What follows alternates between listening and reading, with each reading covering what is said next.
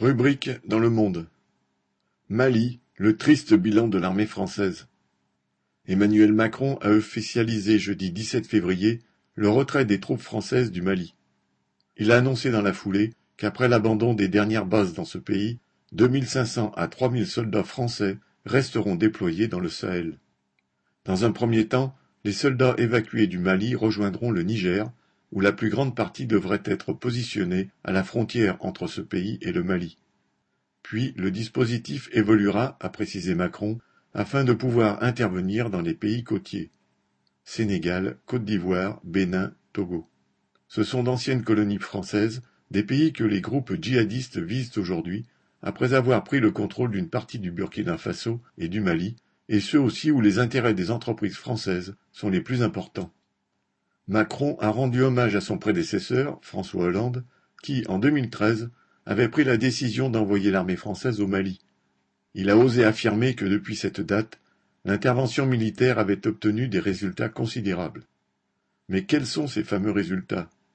Si l'armée française a dans un premier temps chassé les djihadistes des villes de Gao et Tombouctou, où ils faisaient régner la terreur, cela a rapidement abouti à leur dispersion dans toutes les régions du Mali, où ils font régner la même terreur sur les habitants.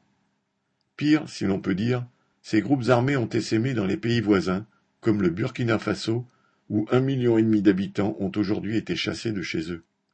Si l'armée française a été incapable d'éradiquer le djihadisme, elle a par contre parfaitement réussi à maintenir des régimes corrompus à la tête des pays où elle intervenait. Au Mali, ce fut celui d'Ibrahim Boubacar Keïta, ironiquement surnommé Ma famille d'abord, entre guillemets, pour son aptitude à piller les ressources du pays en faveur de son clan. Au Burkina, ce fut celui de Roch-Marc Christian Caboret. Ces régimes non seulement n'ont pas assuré la protection de la population, mais ont attisé les haines intercommunautaires en suscitant des milices surtout occupées à régler leurs comptes.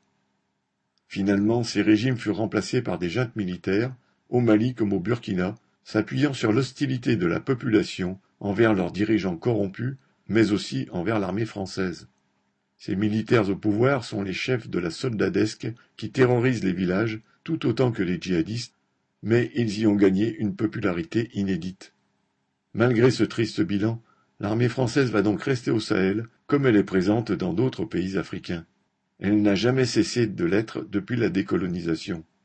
Ces opérations militaires n'ont jamais visé à protéger les populations, ni au Rwanda en 1994, où elle a protégé les génocidaires, ni dans la guerre civile ivoirienne en 2002, où elle a fait pencher la balance en faveur d'Alassane Ouattara, ni en Libye, en Centrafrique ou au Mali, où son arrivée a juste été le prélude d'un immense chaos.